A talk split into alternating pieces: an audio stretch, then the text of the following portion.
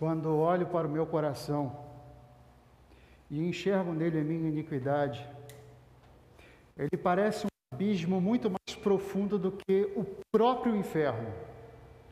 Com essas palavras, Jonathan Edwards não foi exatamente uma pessoa muito quista, muito querida na época em que ele proferiu seus sermões no século XVIII. Já havia no século XVIII uma certa dificuldade, e estamos falando de praticamente aí duzentos e poucos anos, isso foi mais ou menos 1750 e qualquer coisa, mais ou menos 250 anos, em que ele pregava mensagens falando sobre a importância da santificação. E já naquele instante, século XVIII, as pessoas tinham uma profunda dificuldade de olharem para a mensagem bíblica e achar o fator da santificação como algo atraente aos seus ouvidos. Que dirá hoje, quando nós temos os pregadores da reformadinha, né, que são os ditos reformados de hoje, que na verdade são coaches da Bíblia, gente que olha para você e fala que você é lindo, que você é maravilhoso, que mente descaradamente para você, afirmando que você é a fraqueza do coração de Deus, o que é antibíblico para início de conversa, porque no coração de Deus não há fraquezas, em Deus não há fraquezas. E diante de toda essa perspectiva, em muitos instantes, falar sobre santificação, falar sobre santidade, tornou-se um assunto ou gato, ou no mínimo um assunto em que, ó, se a gente for falar sobre a coisa, fala assim com um pouco de jeito, entendeu? Tenta falar de uma forma um pouco mais branda, um pouco mais fofa, e é aquele instante em que o pastor usa dos recursos do áudio do microfone, né? E pede para colocar assim um eco, entendeu? Para ele quando falar de uma forma mais branda e ele usar a última palavra da frase, fazer aquele eco e todo mundo fica assim: nossa, que autoridade esse homem tem quando fala. A questão toda é que o reverendo Diego tem trabalhado com a igreja exatamente sobre essa questão no início de 2021. E quando nós olhamos tudo que está acontecendo agora, que todo mundo quer falar sobre vacina, todo mundo é especialista no assunto. Eu sou profissional de saúde e não sou especialista na coisa, 25 anos trabalhando na área de enfermagem, não sou especialista, mas tem gente aí que está há 5 anos no Facebook e sabe mais do que eu. Mas, de qualquer forma, as pessoas querem discutir vacina, querem discutir política, querem discutir uma série de coisas, mas não querem falar sobre esse fator. Mas 2021 é o ano que o pastor da igreja resolve falar sobre isso, tanto que os sermões os quais ele proferiu aqui, algumas das lives que foram feitas no decorrer da semana, abordaram esse mesmo tema de santificação. E quando ele me convidou para estar aqui hoje, razão da qual ele está de férias e muito merecida, diga-se de passagem, nosso pastor trabalhou muito nesse ano que se passou. Apesar das portas da igreja estarem fechadas, a igreja não cruzou os braços. Pelo contrário, o homem trabalhou dobrado. Mas de qualquer forma, quando ele trabalhou sobre o tema, eu perguntei: tá bom, pastor, beleza, eu prego aí no domingo à noite, mas o tema, ele disse: ah, santificação. Assim, poxa, legal, né? É aquela velha história. Eu lembrei de uma frase de Chesterton dizendo que, vou parafrasear a frase dele, lógico, né? Que pecado, ou melhor dizendo, que santificação não está na moda, mas está na Bíblia. E é por isso que eu quero convidar você a sentado mesmo como está, a abrir a sua Bíblia no livro do profeta Isaías, no seu capítulo de número 6. O livro do profeta Isaías, ele é muito curioso, porque tudo que você assiste acontecendo até o capítulo 6 não é sobre Isaías, mas é sobre o povo de Israel, especificamente os capítulos 1 e 2 são muito curiosos, porque é Deus passando um sabão, mas aquele sabão mesmo com gosto, com jeito. É, é, é, é, muito interessante a linguagem, a riqueza da linguagem que você encontra aqui no livro do profeta Isaías, e eu não estou falando da riqueza do hebraico, mas no próprio português, a nossa tradução, tanto ela na, na linguagem revista e atualizada que nós usamos, ou mesmo quando algumas pessoas olham para a NVI em português vão perceber que o texto do livro do profeta Isaías ele tem toda uma riqueza na sua redação, na sua tradução, no modo como foi cuidadosamente tratado. Mas os primeiros dois capítulos Deus pega pesado com o povo. Deus fala sobre a questão de um povo que cultuava Ele, de um povo que levava o nome dele, de um povo que dizia que se relacionava com Ele, mas que era só da boca para fora. E diante de tudo isso, quando nós olhamos para o que encontramos no capítulo 6, e eu peço a você que esteja atento, acompanhando em sua Bíblia, nós leremos apenas do verso 1 até o verso 10, ou seja, não todo o capítulo, mas o texto que nos interessa nesse instante, a parte do texto que nos toca essa noite, justamente está aí quando diz: No ano da morte do rei Uzias, eu o Senhor assentado sobre um alto e sublime trono, e as abas de suas vestes enchiam o templo. Serafins estavam em cima dele, cada um tinha seis asas, e com duas cobriam o rosto, com duas cobriam seus pés, e com duas voava e clamavam uns aos outros, dizendo: Santo, Santo, Santo é o Senhor dos exércitos, toda a terra está cheia da sua glória, as bases do limiar se moveram, a voz, se, a voz se encheu de fumaça,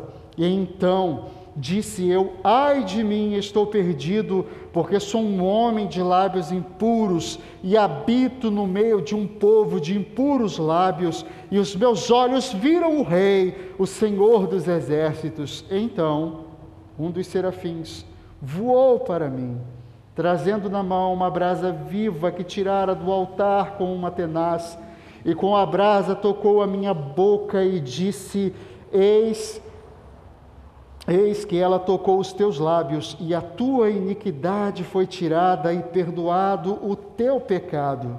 Depois disto, ouvi a voz do Senhor que dizia: A quem enviarei? A quem há de ir por nós? Disse eu: Eis-me aqui, envia-me a mim.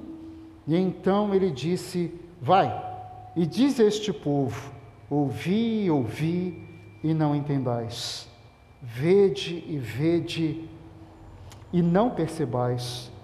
Torna insensível o coração deste povo, endurece-lhe os ouvidos e feche-lhe os olhos, para que, não para que não venha ele a ver com os olhos, e a ouvir com os ouvidos, e a entender com o coração, e se converta e seja salvo. Pai, Diante de tua palavra, nesse instante, nós estamos aqui com os nossos corações, Senhor, fitos no teu trono de graça, entendendo que nesse instante, o que está, Senhor, além dessas paredes, o que está além dos nossos olhos, o que está além dos nossos ouvidos, o que está além da percepção dos nossos corações, é incrivelmente mais extraordinário do que tudo que podemos perceber que a tua glória está neste lugar, que a manifestação poderosa e operosa da presença doce, santa, viva e verdadeira do Senhor se faz presente nas nossas vidas nesse instante, quando nos reunimos aqui como igreja e quando nesse momento o Senhor visita todo o seu povo, que reunido está conosco, ainda que via, Senhor, internet. Ao Senhor, nesse momento, nós queremos suplicar o teu milagre, Deus que há um coração duro e pecador como o nosso, o Senhor faça o milagre de tornar este coração, Deus, um coração sensível à tua palavra. Que essa noite nós possamos provar do milagre, Deus, da tua palavra, dos tesouros de tua palavra sendo abertos aos nossos corações e do Senhor mesmo abrir os nossos corações aos tesouros de tua palavra.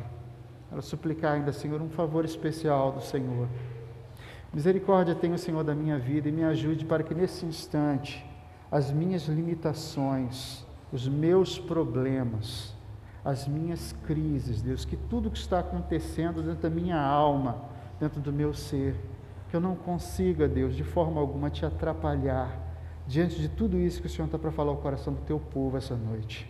Que o Senhor nos abençoe, é o que te pedimos no nome e por amor do teu Filho Jesus. Amém. Isaías, ele está trabalhando para Deus e tudo que ele vai conversar com o povo de Israel, ele tem a oportunidade de começar a trabalhar pelos ídolos do século, exatamente do ano 742. é justamente um ano de crise para a vida do povo de Israel. Eles não estavam passando pela pandemia do Covid-12 ou do Covid-5, né, ou do Covid-4, mas eles estavam enfrentando uma crise muito importante. Eles não estavam no momento de polarização política, mas eles estavam num problema em que a cadeira do trono tinha perdido uma presença muito importante. Ele fala justamente a respeito do modo como ele começa falando, né, a respeito do rei Uzias, que era também conhecido como Azarias, e era um rei que tinha trabalhado no decorrer de 52 anos, um rei que tinha tido o seu coração voltado para as coisas de Deus, um rei que viveu um momento de grande prosperidade financeira, de prosperidade social, de prosperidade religiosa diante de tudo aquilo que era o contexto do que acontecia em Jerusalém e ao seu redor. E quando acontece nesse momento do rei morrer, o que acontece é um pesar nacional, onde não existiam pessoas agora comemorando a morte do rei. Olha, morreu o rei, né? afinal de contas ele era da direita ou o rei era de esquerda. Não, eles entendiam que o governante vinha do alto, que era escolhido por Deus para governar o povo de Deus, segundo a vontade de Deus, e nesse momento o coração do povo estava pesado diante de tudo que estava acontecendo, e esse mesmo pesar estava invadindo o coração do profeta Isaías. E diante de tudo isso que está acontecendo aqui, você pode perceber que, apesar de tão logo haver acontecido a morte do rei Uzias, Deus começa então a trazer uma mensagem muito dura ao coração do povo, falando para eles a respeito da realidade a qual eles tinham se afastado de Deus. E Deus usa algumas figuras de linguagem que cá entre nós é, é muito são muito duras. Porque Deus compara o povo dele aos príncipes de Sodoma e Gomorra. Deus compara o povo dele ao pior tipo de impiedade, de distanciamento dele que se possa imaginar. E no mesmo instante que Deus está fazendo essas comparações, que Deus está fazendo essa narrativa, falando para o povo, e é o que você assiste principalmente nos dois primeiros capítulos do livro do profeta Isaías, você vai enxergar Deus falando que o povo continua frequentando o culto, que o, que o povo continua indo para o templo, porque o problema deles não estava nos hábitos, o problema do povo estava no coração deles, porque era um povo que glorificava Deus com os lábios, mas o seu coração se encontrava distante de Deus. Era um povo que vivia o formalismo religioso dos seus dias, que erguiam as suas mãos para o templo, onde os sacerdotes faziam os ofícios com uma liturgia riquíssima em detalhes, mas ficava basicamente nisso: gestos, palavras, que perdiam completamente o sentido, porque não procediam de corações transformados que queriam santificação, que entendiam a importância de terem sido escolhidos e chamados por Deus para viver na presença dele. E ao olharmos para cá, o texto que nós encontramos do verso 1 ao verso 10 do capítulo 6, ele nos mostra exatamente o impacto que o chamado à santidade produz na vida de uma pessoa. A primeira coisa que nós perceberemos, você pode olhar, e eu quero que você acompanhe comigo novamente, olhe na sua Bíblia para ver se de repente eu não estou aí lendo de uma forma leviana, porque às vezes nós encontramos isso, pessoas trocando propositalmente expressões, trocando propositalmente as ênfases do texto, e diz o seguinte: no ano da morte do rei Uzias, viu o Senhor assentado sobre um alto e sublime trono, e as abas de suas vestes enchiam o templo e serafins estavam por cima dele, e cada um dele tinha seis asas, com duas cobriu o rosto, com duas cobriu seus pés, e com duas voavam e clamavam uns para os outros, dizendo: Santo, Santo, Santo é o Senhor dos exércitos. Não é isso que está na sua Bíblia aí? Você pode acompanhar? É isso que está no texto nesse momento? Não, não, não, eu li errado. É, os serafins, nesse momento, eles não estavam clamando Santo, Santo, Santo é o Senhor dos Exércitos. Não, eles estavam clamando: Santo, Santo, Santo é o Senhor dos Exércitos. É por isso que tem a expressão clamavam. Eles estavam nesse momento vociferando, eles estavam falando alto, eles estavam exclamando, eles estavam mostrando no louvor angelical a grandeza de Deus, e está rolando nesse instante em que é altamente solene, onde a glória de Deus se encontra manifestada, e é curioso você perceber no que está sendo tratado o texto, e que o profeta diz que diante do coro angelical, que diante da ação de tudo que está acontecendo, acontecendo que diante da voz de Deus, até literalmente os alicerces do templo, do templo, ele sente que estão se movendo. Ele está dizendo que há algo que está acontecendo, algo completamente diferente, exatamente o que está acontecendo agora aqui. Mas talvez você não esteja percebendo. Porque quando olhamos para cá, Isaías era um homem como você e eu, que ia para o templo, que ia para a igreja, se nós formos contextualizar. Era alguém que tinha sido chamado para ser sacerdote. Era alguém que, trocando popular, era o diácono, era o presbítero, era o pastor da igreja.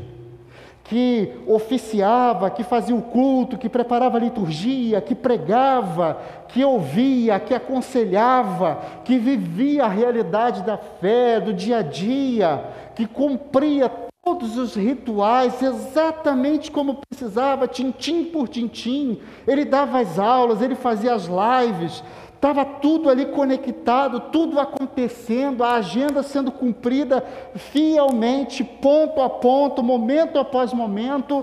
Mas o interessante de que tudo isso é que Isaías não se dá conta de nada até esse instante.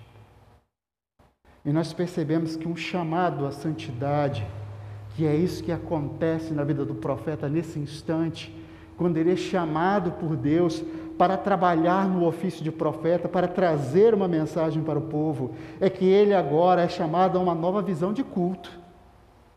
É? Significa que Deus chamou você, que Deus tocou na sua vida em um determinado instante. Aí você vai dizer, mas aí, pastor, eu nasci na igreja. Eu acho que não, você deve ter nascido numa maternidade. Você deve ter tido a oportunidade de ter crescido, de ter passado boa parte da sua infância dentro da igreja, como eu não tive a oportunidade de, de fazê-lo. Mas talvez você tenha tido. Deus chama você à presença dEle, Deus chama você para viver em santidade com Ele, Deus chama você para viver de forma especial para Ele, e é o que está acontecendo aqui com o profeta Isaías. Porque há horas em que nós lemos o texto bíblico, que nós vemos as ênfases da manifestação poderosa de Deus diante do culto, que nós vemos a ênfase da manifestação poderosa de Deus falando ao coração dos homens, e então ao nosso coração rola uma pergunta muito importante: e eu com isso? Na verdade, e eu com isso, o que isso tem a ver comigo é tudo. Porque essa mensagem que nesse instante é particular e especial para, o, para a vida do profeta Isaías, nesse instante, naquele instante, melhor dizendo, da realidade do texto bíblico, histórica do texto, é a mesma mensagem que é relevante aos nossos corações nesse momento. Você não é de uma família sacerdotal, você não é da, do povo de Israel, você não nasceu judeu, mas uma coisa é certa: Deus chama você de igual forma para viver na presença dEle de uma forma especial, vivendo um relacionamento transformador com Ele. E o nosso problema é que às vezes nós nos contentamos com o formalismo do negócio você ora porque você está habituado a orar todo dia. Você lê a Bíblia porque você está habituado a ler a Bíblia todo dia. Você jejua porque você está habituado a jejuar. Você cultua porque você está habituado a cultuar. Você vem aqui na igreja depois que você marca no aplicativo a, justamente o seu, a sua vaga de estar aqui, porque você está habituado a fazer isso.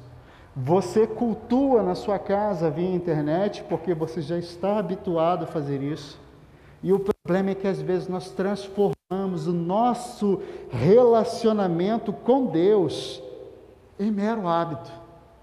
E começamos a trabalhar com Deus como se Deus fosse simplesmente um mecanismo burocrático, em que Ele traz uma prescrição, Ele traz uma exigência, e eu, quando cumpro essa prescrição, quando cumpro essa exigência, eu já fiz tudo que eu precisava fazer, então tá tudo certo.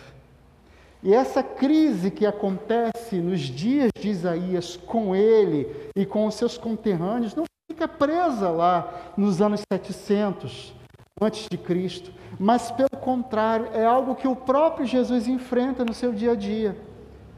Marca o texto onde você está. Abra sua Bíblia no Evangelho segundo João, João está falando a respeito de Jesus. No capítulo 4, do verso 19 até o verso 24, é a narrativa do encontro de Jesus com a mulher samaritana. E é muito interessante porque Jesus tem uma mensagem para a vida daquela mulher. E diante da mensagem que ele se apresenta como a água da vida, que é capaz de saciar a sede da alma das pessoas, e aquela mulher compreende essa mensagem a ponto dela chegar para Jesus e falar: Olha, vejo que tu és profeta, de uma forma muito elementar, de uma forma muito simples. Ela olha para Jesus e reconhece em Jesus alguém que tem uma autoridade espiritual diferenciada, ela percebe em Jesus mais do que simplesmente ela estava habituada a ver no seu dia a dia. Ela vê alguém que é literalmente a vida diante dela. Mas, mesmo tendo essa percepção, há algo interessante do verso 19, e diz o seguinte: do verso 19 até o verso 24: Senhor, disse-lhe a mulher, vejo que tu és profeta, nossos pais adoravam neste monte Vós, entretanto, dizeis que em Jerusalém é o lugar que se deve adorar. E disse-lhe Jesus: Mulher, podes crer-me que a hora vem, quando nem no monte, nem em Jerusalém adorareis ao Pai. Vós adorais o que não conheceis, nós adoramos o que conhecemos, porque a salvação vem dos judeus. Mas vem a hora, e já chegou, em que os verdadeiros adoradores adorarão ao Pai em espírito e em verdade porque são estes que o Pai procura para seus adoradores. Deus é Espírito e importa que os seus adoradores o adorem em espírito e em verdade. Olha, se eu fosse colocar um outro sub, um, um outro significado, uma outra outro título para essa parte da mensagem, uma, além de ser uma nova visão do culto, uma coisa que se encaixaria muito, muito é Deus fora da caixinha. Porque é interessante como às vezes nós pegamos o ser humano tentando colocar Deus dentro de uma caixinha. Às vezes a caixinha é desse tamanho aqui. Nós queremos guardar Deus dentro da igreja. Isso é uma visão que acontece desde a nossa infância. Quando as crianças, por exemplo, acham que a tia da escola dorme dentro do armário da escola, e quando encontram com a tia na rua, fica assim: olha, mas a tia está aqui na rua, né? Está comprando picolé na praça e acha coisa fora do, do mundo. Olha que, que coisa absurda! Ela está vivendo o dia a dia, ela está na praça comendo, tomando picolé. E tem horas que nós trazemos essa mesma expectativa da infância para a nossa vida adulta e queremos transformar Deus em alguém que mora dentro desse quadrado. E é o que acontecia nos dias de Isaías, quando olhavam para o templo de Jerusalém e imaginavam que aquele era o CEP de Deus era o CEP 777 de Jerusalém, ou seja, a perfeição mora ali naquele lugar. Deus está guardado e escondido dentro do templo e está beleza. E nesse instante, a conversa entre a mulher samaritana e Jesus é exatamente sobre essa questão. E aí, Deus está guardado lá no monte em Jerusalém? Ou Deus está escondido nos montes, aqui onde os nossos pais adoravam e nós continuamos adorando? E nesse momento, Jesus rompe com esse pensamento dizendo o seguinte: olha, a questão não é essa. Vocês têm que largar o formalismo religioso, o hábito de ir para os montes, porque nos montes seus pais iam, o hábito de ir para o templo, até porque o templo foi destruído no ano 70 depois de Jesus e não existe até hoje. mas nós assistimos as pessoas tentando formalizar que encontro com Deus, que vida com Deus é as duas horas que nós passamos dentro da igreja no domingo à noite.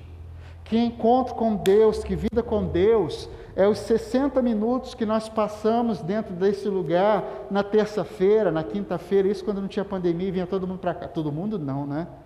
Como dizia o reverendo Luiz Carlos, eu gosto muito dessa citação, só os eleitos, né? quer dizer que só, o pessoal que só os fortes, né? ele dizia, só os eleitos virão hoje, né? E a gente assiste, é claro, eu sei que cada um tem a sua responsabilidade, alguns trabalham à noite, enfim, mas o que estou querendo dizer nesse momento é que nós às vezes temos uma, uma mentalidade infantil a respeito de relacionamento com Deus e queremos engessar dentro de uma questão de hábitos. E é trágico, porque nós assistimos à teatralização do relacionamento com Deus. Teatralização do relacionamento com Deus é quando o cara se emociona e chora diante de Deus quando ele está dentro desse lugar, mas quando ele sabe que Deus não existe para ele. Teatralização do relacionamento com Deus é quando ele chega aqui na hora do, da ministração do louvor e fala, faz outras ministrações proféticas. Aqui não, né? mas em outras igrejas faz. Mas saiu daqui, acabou o negócio. Porque o lance é só enquanto estamos no quadrado. É isso que Deus está mostrando para Isaías nesse momento, que Deus não está no quadrado. É isso que Jesus está conversando com a mulher samaritana nesse momento, que ele não está compactado em hábitos, que ele não está compactado em negociações litúrgicas, mas que nesse momento ele é vivo e verdadeiro e que ele quer um relacionamento com Isaías. E quando ele trabalha isso e o coração de Isaías desperta para o relacionamento com Deus. Ele chega dentro do templo e ele não está ali olhando a cortina do templo, ele não está ali olhando a mesa dos pães da preposição, ele não está olhando o candelabro. Nesse momento ele está vendo a glória de Deus. Seria bom, né? Você está vindo para a igreja domingo à noite, depois de reservar no aplicativo você está vindo para a igreja no domingo de manhã, depois de reservar no aplicativo. Tem vaga aqui hoje, tá, gente? Você podia ter vindo. Deveria estar aqui. E de repente você imagina que você vem para cá, só que quando você chega aqui, tu não encontra o pastor Diego, tu não me encontra, tu não encontra o presbítero de El, tu não encontra os bancos. Você encontra a glória de Deus. É isso que acontece com Isaías. Eu fico imaginando o susto. O cara vai para a igreja, para o templo todo sábado. O cara vai para o templo todo dia, porque ele é sacerdote, cumprir as prescrições sacerdotais. E até o modo como a narrativa está sendo contada no texto, ao que parece, ele está lá apresentando as ofertas, fazendo todo o ritual sacerdotal do dia, é o turno dele, é aquilo que está acontecendo, e eu imagino o susto, porque ele chegar diante da mesa dos pães da preposição, do candelabro, da cortina dos santos dos santos, de olhar tudo aquilo, ele não vê nada daquilo, ele só vê a glória de Deus. E isso é, é, é, é perceptível, porque ele chega e fala assim: estou frito. Você já imaginou? Porque é isso que Deus quer fazer comigo e com você. Quando nós entendemos que somos chamados à santificação, Deus nos mostra que quer relacionamento conosco, algo que é muito além do que simplesmente hábito. É nessa hora em que o culto se torna algo além, é uma nova visão de culto. E o problema não é onde você está, o problema não é a igreja onde você congrega, o problema está no seu coração. O problema, desculpa, Rodrigo, é só um exemplo. Não, não, não é o que aconteceu aqui, tá? Mas o pessoal cantou mal. O pessoal tocou mal. O pessoal ministrou mal. O pessoal orou mal. A gente não fala isso, né? A gente tem uma, uma, um termo técnico, né? Culto hoje foi tão frio. Culto hoje foi tão morno né, que a gente é espiritual, a gente não fala que o irmão cantou mal, a gente não fala que o irmão tocou mal, a gente não fala que o pastor pregou mal, a gente é polido, né? O culto foi tão morno, o culto foi tão frio. Aí do teu lado tem um cara falando, glória a Deus, que culto maravilhoso. qual é o problema? Foi o pastor? Foi a equipe de louvor? Não, foi seu coração. Quando você vem para cá, atrás de uma experiência religiosa, hábito por hábito, literalmente bateu o seu cartão presbiteriano, meu irmão, vai ser só isso mesmo. Mas quando você entende que Deus te chamou à santificação, sua visão de culto vai mudar radicalmente. Mas segunda coisa que o texto aponta para a gente, e tem mesmo, se você olhar para cá, Deus só não, não, não, nos dá uma nova visão de, de culto, Ele nos dá uma nova visão de culto. Mas mais do que isso, o chamado à santidade traz uma nova visão de quem Deus é. O verso 5. Então disse eu: Ai de mim, estou perdido, porque sou um homem de lábios impuros, habito no meio de um povo de impuros lábios, e os meus olhos viram um rei, o Senhor dos exércitos. E então dos serafins voou para mim, trazendo na mão uma brasa viva que tirara do altar com uma tenaz. E com a brasa tocou a minha boca e disse: Eis que ela tocou os teus lábios, e a tua iniquidade foi tirada e perdoado o, o teu pecado. Não, não pode ser isso. Jura?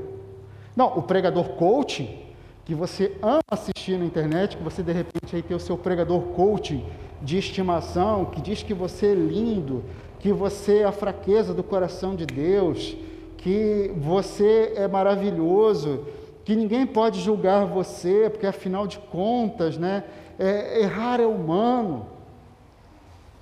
Quando chega diante de Deus agora, Isaías olha para quem Deus é. Isaías não chega diante de Deus e fala assim: Deus, olha, o meu nome está no hall de membros da igreja. Deus, eu tenho cargo no negócio, eu sou até sacerdote, eu sou pastor, sou presbítero, eu dou dízimo. Isaías, agora, quando chega diante de Deus, ele tem a noção clara da visão de quem Deus é. É a visão da santidade. Lembram daquele momento em que os anjos estão ecoando o canto angelical, que os serafins estão cantando a santidade de Deus, e isso está ecoando agora no coração de Isaías, e ele cheio de temor e de dor no seu coração por não poder dizer as mesmas palavras que os anjos, porque ele tem uma, uma noção muito clara de que ele é pecador. Isso trata de uma questão muito séria para os nossos dias. Isaías não usa desculpas diante de Deus. A cena que você assiste nos versos 6 e 7 simbolizam a transformação do profeta, a purificação dele, mas o que você assiste no verso 5 é ele fazendo diante de Deus uma coisa que as pessoas não querem fazer hoje: assumir quem elas realmente são diante de Deus. Porque nós assistimos hoje as pessoas tentando fazer o ofício da transferência. O ofício da transferência é aquela realidade em que as pessoas começam a tentar dizer que elas cometeram um erro por culpa de outra pessoa. Você sabe por que, que eu perdi a paciência? Foi por causa da minha mulher. Ela me perturba muito. Ela me perturba terrivelmente. Então, chega uma hora que tem um troço dentro de mim que cresce. Eu sou um cara santo, mas a minha mulher me tira do sério. E aí, quando você quer dormir na cama e não na casinha do cachorro, você não fala que a culpa é da sua mulher. Você diz que a culpa é do seu filho, porque ele não pode tirar você da sua cama, né? Você diz que a culpa é da sua sogra, porque ela não pode tirar você da sua cama, né? Você começa a fazer a transferência do problema dizer que você é um cara muito sério, que você é uma menina muito séria, que você é muito justa, que você é muito maravilhoso, que você é muito perfeito, mas que você acidentalmente, que você foi levado, que você foi impulsionado, que você foi conduzido a cometer um erro, mas que você é lindão diante de Deus. Isaías, quando assiste agora a glória de Deus, manifesta enchendo o templo, tudo que ele consegue enxergar agora é o pecado dele. Você já viu como é que são os santarrões de hoje? O cara diz para você que ele é muito santo, que ele é totalmente santo, maravilhosamente santo, que ele não tem perfeito, não tem pecado nenhum, que ele tem a infabilidade das palavras, a infabilidade dos pensamentos, a infabilidade dos atos. Ele diz que não comete pecado nenhum. E quando nós assistimos aquilo que é a doutrina da santificação, nós temos conversado isso à luz do breve catecismo de Westminster, E nós conversamos e percebemos que santificação é uma ação de Deus nas nossas vidas, quando nos chama a presença dele, nos separando do mundo ao qual nós vivemos, nos separando e nos tirando do império das trevas, nos transportando para o reino de Sua maravilhosa luz, mas é também uma ação a qual nós vamos perseverar nele e buscar nos santificar cada vez mais nele, mas ainda assim, enquanto estivermos aqui, nós vamos pecar. E aí sim, quando nós formos chamados à presença dEle, seja agora em 2020 ou o momento que Ele quiser, é que nós seremos glorificados e não mais, e não mais conheceremos pecado e não mais pecaremos. E é o que está acontecendo agora quando Isaías confessa isso, quando chega agora diante de Deus e fala: Olha, ai de mim. E foi pensando nessas palavras é que eu me lembrei do que Jonathan Edwards disse quando falou: Quando olho para o meu coração, eu enxergo minha iniquidade, e ele parece um abismo infinitamente mais profundo do que o próprio inferno. Você já imaginou você se olhar e perceber assim? Porque se você não está se percebendo assim, irmão, tem alguma coisa muito errada a respeito da sua percepção de quem você é e de quem Deus é. Porque quando nós estamos na presença de um Deus Santo, quando nós estamos na presença de um Deus que é luz, nós enxergamos todos os defeitos. Você sai caminhando pelas ruas de Nova Friburgo agora, e quando você entra numa rua, seja ela qual for, e tiver duas ou três lâmpadas dos postes estiverem apagadas, quando você passa naquele local, você mal percebe o que está à sua volta. Você com muito esforço, você consegue enxergar de repente onde tem um buraco. Você com muito esforço consegue enxergar onde de repente tem algum lixo, alguma coisa, e você consegue caminhar por ali. Mas todas as vezes que você passa numa parte da rua em que a luz do poste está acesa, você enxerga claramente todas as coisas, todos os obstáculos, todos os problemas, todos os defeitos. É isso que a luz de Deus faz no meu coração. Ela me mostra quem eu sou. E quando eu não consigo enxergar, e quando eu não consigo perceber a realidade de que eu sou pecador, eu estou com sérios problemas. Israel estava com sérios problemas. Lembra do capítulo 1 que eu falei para vocês? Quando você olha do verso 10 até o verso 13, Deus está falando: Ouvi a palavra do Senhor, vós príncipes de Sodoma, prestai ouvidos à lei do nosso, do, do nosso Deus, vós, povo de Gomorra por de que serve a mim a multidão dos vossos sacrifícios, diz o Senhor? Estou farto dos holocaustos de carneiro, da gordura de animais cevados, e não me agrado do sangue de novilhos, nem de cordeiros, nem de bodes, porque quando vindes para comparecer perante mim, quem vos requereu o só pisar dos meus átrios? Não continueis a trazer ofertas vãs, o incenso é para minha abominação, e também as festas de lua nova, os sábados e a convocação das congregações. Não posso suportar a iniquidade associada ao ajuntamento solene. Quando nós perdemos a noção do chamado à santidade, é exatamente isso que acontece conosco povo ia cultuar a Deus com o coração de qualquer forma, de qualquer maneira. E Isaías agora, quando ele se depara diante de Deus, ele poderia dizer o seguinte: Eu não sou igual a eles, viu? Eu sou diferente. Não, ele chega e diz o seguinte: Eu sou um homem de lábios impuros que habita no meio de um povo de impuros lábios. Ele chega diante de Deus e ele se coloca no mesmo patamar, dizendo que ele é tão problemático quanto. Ele não tenta se justificar, ele não tenta dizer que o problema era a sogra dele, a esposa dele, o pai dele, o filho dele. Ele chega nesse instante e fala: O problema sou eu, Deus, é o meu coração. Sou eu que preciso mudar.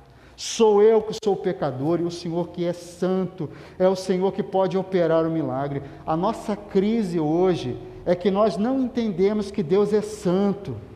E quando nós fazemos isso, nós precisamos perceber isso, que Deus é santo, e quando Deus é santo, não esvazie Deus da santidade dele. E compreenda outra coisa, que eu sou pecador, e quando eu compreendo que eu sou pecador, eu não posso esvaziar a minha vida da culpa do pecado que é sobre mim. Porque quando nós tentamos inverter isso, nós invalidamos o sacrifício de Jesus na cruz do Calvário. Porque eu digo que pelas minhas ações, porque eu sou um cara muito nobre, porque eu sou muito inteligente, porque eu sou muito bonito, eu consigo alguma coisa diante de Deus e Deus merece, Deus tem a obrigação de me salvar, Deus tem a obrigação de me perdoar, Deus tem a obrigação de atuar na minha vida e não é isso que, que, que é, não é assim que funciona, porque Isaías chega diante de Deus e fala: Eu estou frito, eu estou perdido. Porque ele entende que o que acontece com ele é o mesmo que acontece com o povo. Tem horas que nós chegamos e falamos assim: olha, pecador é fulano, pecador é beltrano, pecador é a sociedade que eu vivo.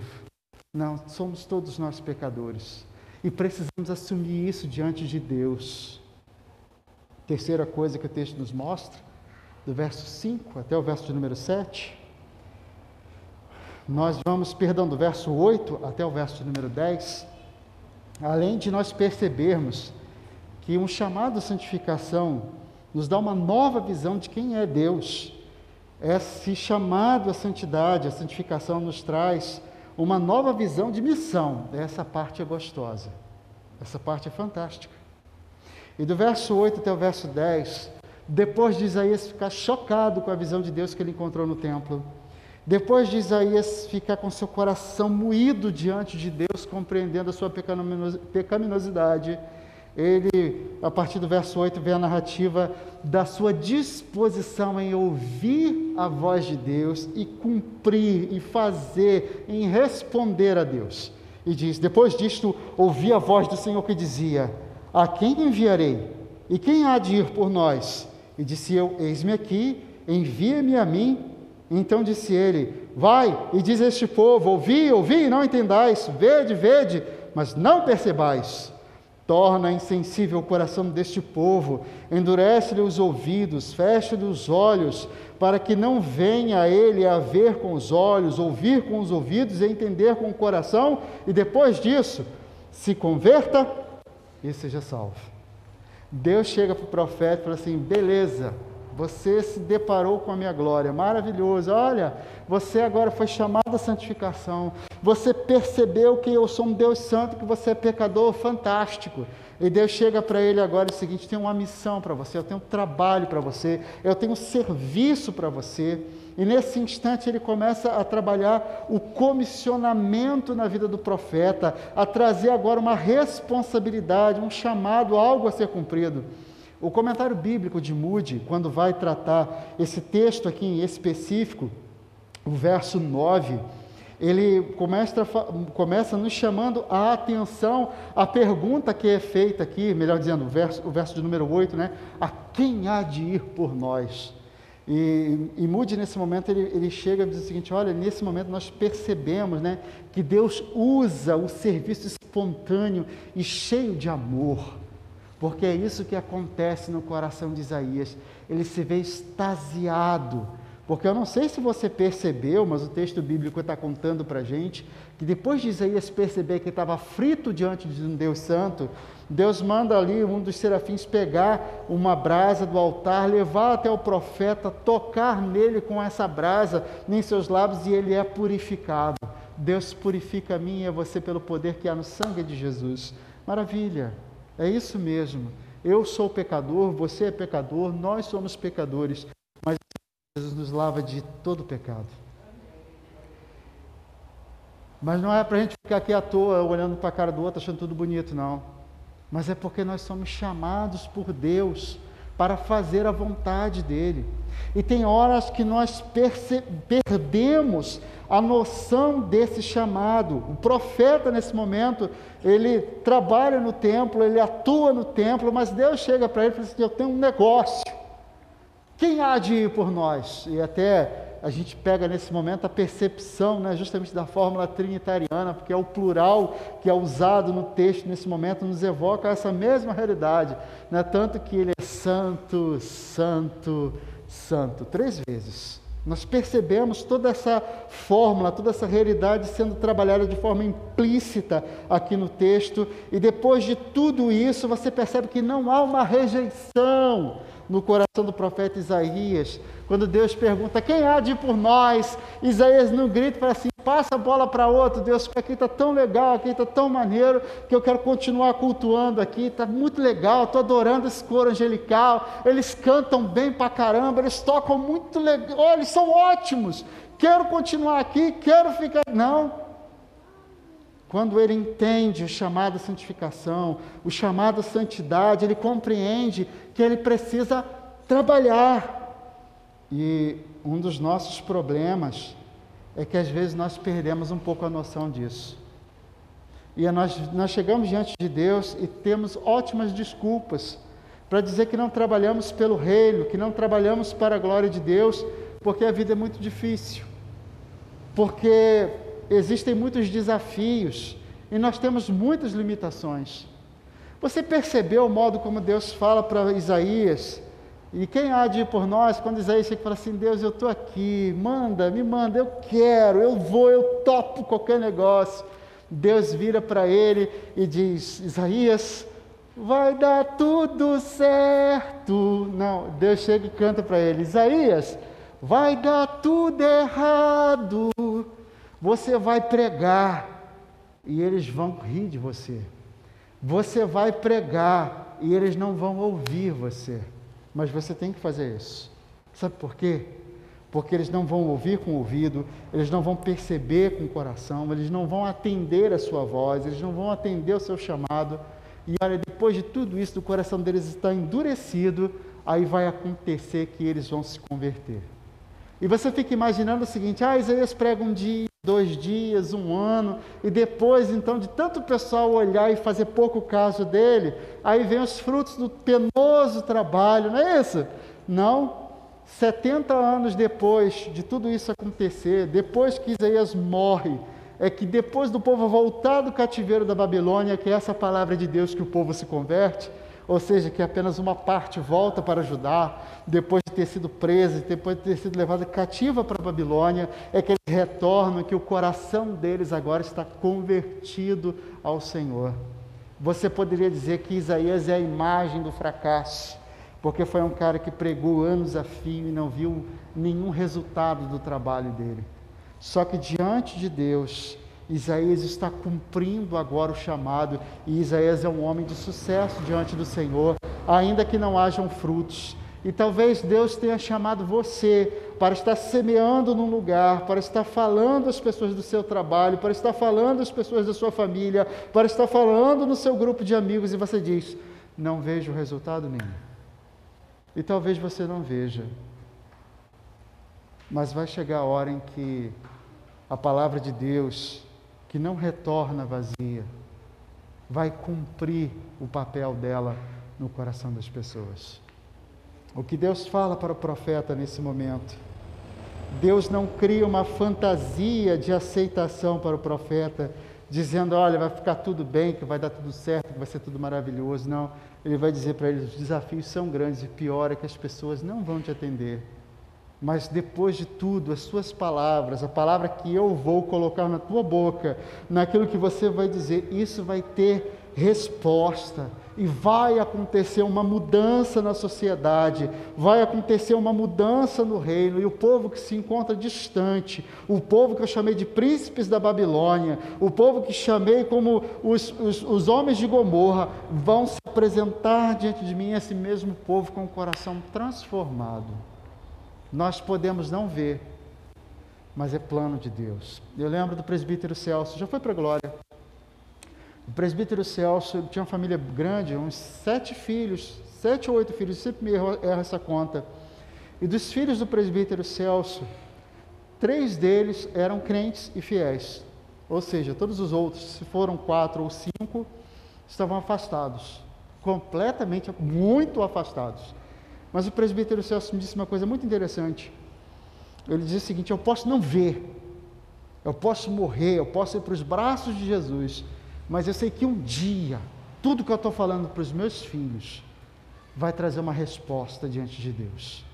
Eu sei que um dia o que eu orei, eu sei que um dia o que eu ensinei para eles quando eram crianças, eu sei que um dia o que eu ainda falo para eles, que eles precisam mudar na vida deles, porque Deus exige que a vida deles seja diferente, um dia Deus vai dar a resposta a tudo isso. Um dia isso vai mudar na história da vida deles. E o presbítero Celso foi para a glória de Deus, crendo e esperando nisso.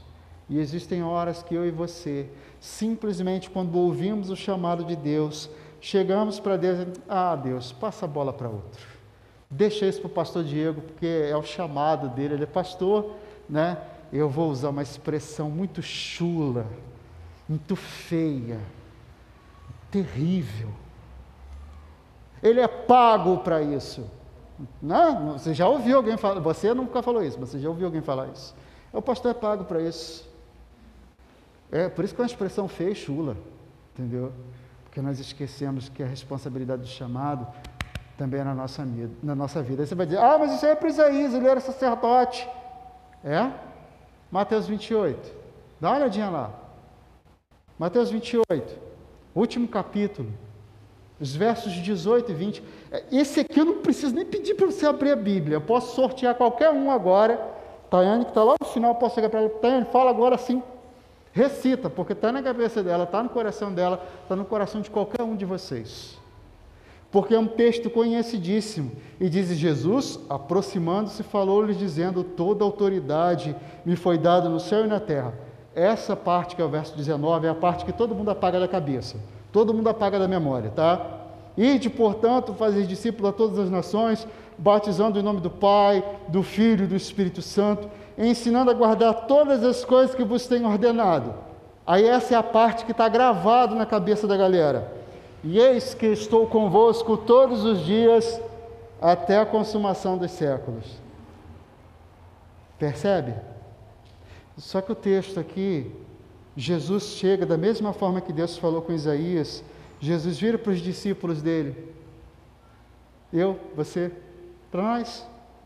E ele vira para os discípulos dele e diz o seguinte: é o verso 19 que a maioria gosta de ignorar. Ide, portanto, fazer discípulos a todas as nações, batizando-os em nome do Pai, do Filho e do Espírito Santo. Eu achei bacana porque ele não chegou e falou assim: ó, só os pastores da igreja vão, portanto, fazer discípulos a todas as nações, só os oficiais da igreja vão, portanto, só os irmãos do círculo de oração vão, portanto, só o pessoal da equipe de louvor vai lá e, portanto. Não, ele chega nesse momento e ele estabelece agora justamente esse id para os discípulos, para aqueles homens, para mim e para você. E quando nós percebemos o modo como Jesus nos chama para trabalhar, e ele diz que quando nós cumprimos aquilo que ele nos ordena, ou seja, quando nós vamos, quando nós ensinamos, quando nós pregamos, quando nós ensinamos as pessoas a guardar, aí ele diz: "E eis que estou convosco todos os dias até a consumação dos séculos". Mas nós olhamos para esse verso 19, e tentamos transportar essa responsabilidade para outra pessoa que não seja para nós. Nós tentamos nesse momento abrir mão do serviço cristão. Nós tentamos abrir mão daquilo que dá sentido à nossa vida, porque a nossa vida só faz só tem sentido quando nós vivemos a glória de Deus. E a maioria das vezes nós assistimos os crentes, os irmãos em crise, porque estão tentando viver para a sua própria glória, para a sua própria necessidade, para a sua própria vontade e esqueceram que são chamados para viver para a glória de Deus. Quando olhamos para cá, nós assistimos Jesus chamando os discípulos a dizer: gente, tem coisa dessa para fazer, vocês têm que trabalhar, vocês têm que pregar, vocês têm que ensinar, vocês têm que doutrinar, vocês têm que agora ensinar, inculcar isso na cabeça das pessoas. E ele não chama grandes especialistas em teologia, ele não chama grandes mestres, ele não chama doutores, ele chama aqueles homens que ele chamou na beira do lago, aqueles homens que ele chamou na praça, aqueles homens que ele encontrou na rua, que andou com ele ali, que ele foi ensinando, que ele foi mostrando, gente de coração duro, gente difícil de compreender as coisas, gente com pensamento duvidoso, confuso, que hora dizia que estava com Jesus, que hora não estava, que nem conhecia, que nem sabia quem ele era, jurava de pé junto, a ponto de fazer isso três vezes seguidas. E quando nós olhamos para cá, é esse tipo de pessoa imperfeita, problemática, complicada, que não tem a grande especialização para fazer a obra dele. E olha, aqueles doze homens mudaram o mundo. Perdão, aqueles onze homens mudar o mundo. O que a gente aprende nesse instante é que nós somos chamados para continuarmos o grande trabalho que eles começaram no século I. Que nós somos chamados para dar cabo, para continuar o trabalho de quase dois mil anos atrás, iniciado por esses homens, com as nossas imperfeições e com as nossas dificuldades. E quando nós não fazemos isso, sabe o que, que acontece com a gente? Quando a gente não trabalha, a gente dá trabalho. Porque quando eu não faço as coisas para a glória de Deus, eu acho tempo para reclamar que eu não fui visitado. Que quando eu não trabalho para a glória de Deus, eu acho tempo para reclamar que a live não foi boa. Que quando eu não trabalho para a glória de Deus, eu acho tempo para reclamar que o modo como o negócio foi cantado, foi tocado, foi pregado, não foi bom o suficiente. Que as programações da igreja não são interessantes, que são monótonas. Que o dia a dia daquilo que eu sou chamado para viver em comunidade não é bom o suficiente para mim, não me interessa, está sempre faltando alguma coisa, que as pessoas que fazem parte do meu convívio, porque Deus não nos chamou simplesmente, Deus não nos dá amigos perfeitos, mas nos dá irmãos na fé, para que aprendamos a conviver uns com os outros, apesar das nossas diferenças e não por causa das nossas afinidades e nós começamos a achar problemas e a começar a apontar dificuldades na vida dos outros. E é por isso que você tem aí a gangue, literalmente, dos desigrejados, gente que só consegue enxergar o problema dos outros porque não consegue entender que o chamado à santidade é chamado de trabalho de serviço. É lindo quando João Calvino, comentando sobre essa realidade, e ele diz que qualquer habilidade, você não precisa ser mestre em teologia. Qualquer habilidade, você não precisa ser pastor. Qualquer habilidade, você não precisa ser presbítero. Qualquer habilidade que um fiel cristão tenha, deve dedicá-la ao serviço de seus companheiros crentes. Simples assim. Quando você dedica qualquer coisa que você faça, por mais simples que seja, e é para a glória de Deus, e é para o bem do seu irmão, e é para o bem do próximo. Isso você já está servindo a Deus, isso você já está cumprindo o seu chamado, isso você já está começando a encontrar sentido na sua jornada de vida. E aí, para concluir, eu volto a lembrar as palavras de Jonathan Edwards. Quando olho para o meu coração e enxergo a minha iniquidade, e ele parece um abismo infinitamente mais profundo do que o próprio inferno. É, foi o que Isaías percebeu quando olhou a glória de Deus e entendeu o chamado à santidade. Chamado à santidade, que pelo texto que nós lemos nos mostra uma nova visão de culto. Além da muito além do formalismo religioso, mas comunhão real com Deus. Uma nova visão de quem é Deus. É? Quem é quem? Ele é santo. Eu sou pecador mas Ele é santo e misericordioso na minha vida. E mais do que isso, uma nova visão de missão. Deus não me chamou para vir aqui receber, Deus me chamou aqui para dar culto. Deus não me chamou aqui para receber, Deus me chamou daqui para sair cheio da glória dEle, para servir a Ele lá fora. Deus não me chamou para ser o alvo das atenções dele, mas Deus me chamou para justamente viver para a glória dele. É quando nós olhamos a doce palavra de Deus e percebemos isso, o chamado de Deus das nossas vidas, de cuidar da nossa história e nos conduzir a servir a Ele, fazendo a vontade dele.